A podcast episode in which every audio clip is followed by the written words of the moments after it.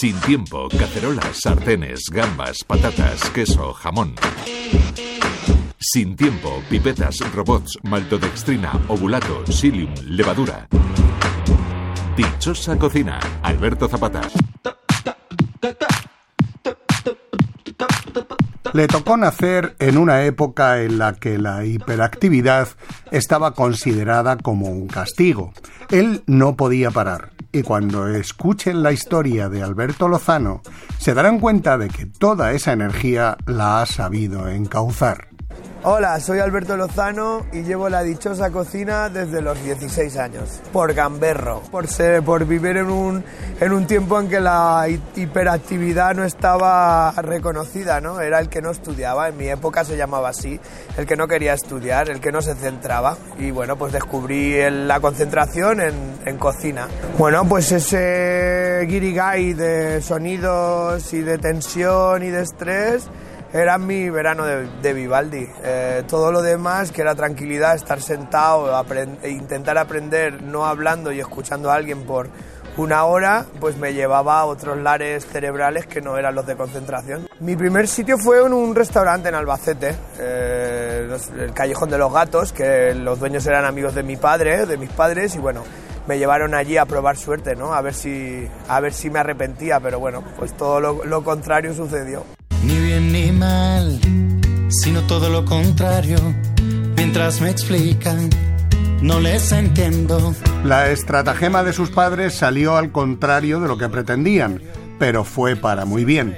Creíamos que en Albacete había decidido que la dichosa cocina iba a ser su profesión, pero no algo tuvo que pasar en la vida de Alberto Lozano. Eso pasa cuando me voy a Mallorca y no por cuando llegué a Mallorca y ya me hice un nombre. Me pasó cuando llegué a, o sea, cuando salí de Albacete, eh, por, por, ser un bala en todos los sentidos, eh, me fui a Mallorca a hacer cocina allí en el 97 creo, algo así. Eh, en esos momentos era, claro, hacer cocina, pues eran muy pocos los que tenían el acceso a, a escuelas y, y yo fui a hacer cocina a un restaurante, un cinco tenedores, que se llamaba el Mediterráneo 1930, un sitio muy reconocido en Mallorca. Y creo que el día que llegué y vi a gente que, con estuches, que yo no sabía lo que llevaban dentro, ellos llevaban un estuche de cuchillos.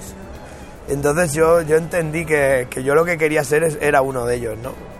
Eh, el que va a la cocina con los estuches y es respetado por ser cocinero. Cocinero, cocinero, enciende bien la candela y prepara con esmero un arroz con habichuelas. Y aquí empezó la transhumancia de Alberto Lozano. Mallorca, Ibiza, Londres, Suecia, y aunque lleva un tiempo allí, a los 43 años, es el celebrado jefe de cocina de un restaurante gastronómico en el pueblo habitado más cercano al Polo Norte. Yo estoy, estamos en el pueblo más al norte del mundo.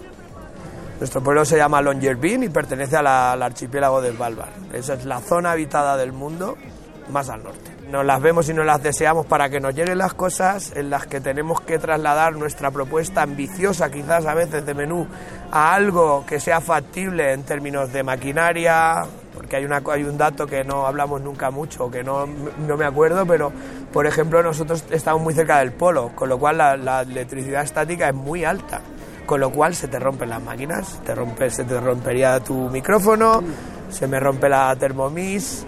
Entonces esos retos los tenemos y luego pues nuestros días libres nos vamos de expedición a motos de nieve con los rifles a la espalda, a dormir en cabañas y, eh, y a estar muy contentos cuando volvemos. Tenemos foca, reno, perdiz blanca, que es el único pájaro que no emigra en el Polo Norte, que se queda allí, el petarmigan eh, tenemos erizos, que eso ya nos viene de Tromso, tenemos vieiras, que también son árticas pero vienen del, del puerto de Tromso, luego tenemos gambas de allí de Svalbard, que es algo que no se ha estado cocinando y lo estamos cocinando nosotros, tenemos bacalao de Svalbard, pez lobo de Svalbard, así que bueno, más o menos creo que te he cubierto lo que son las proteínas.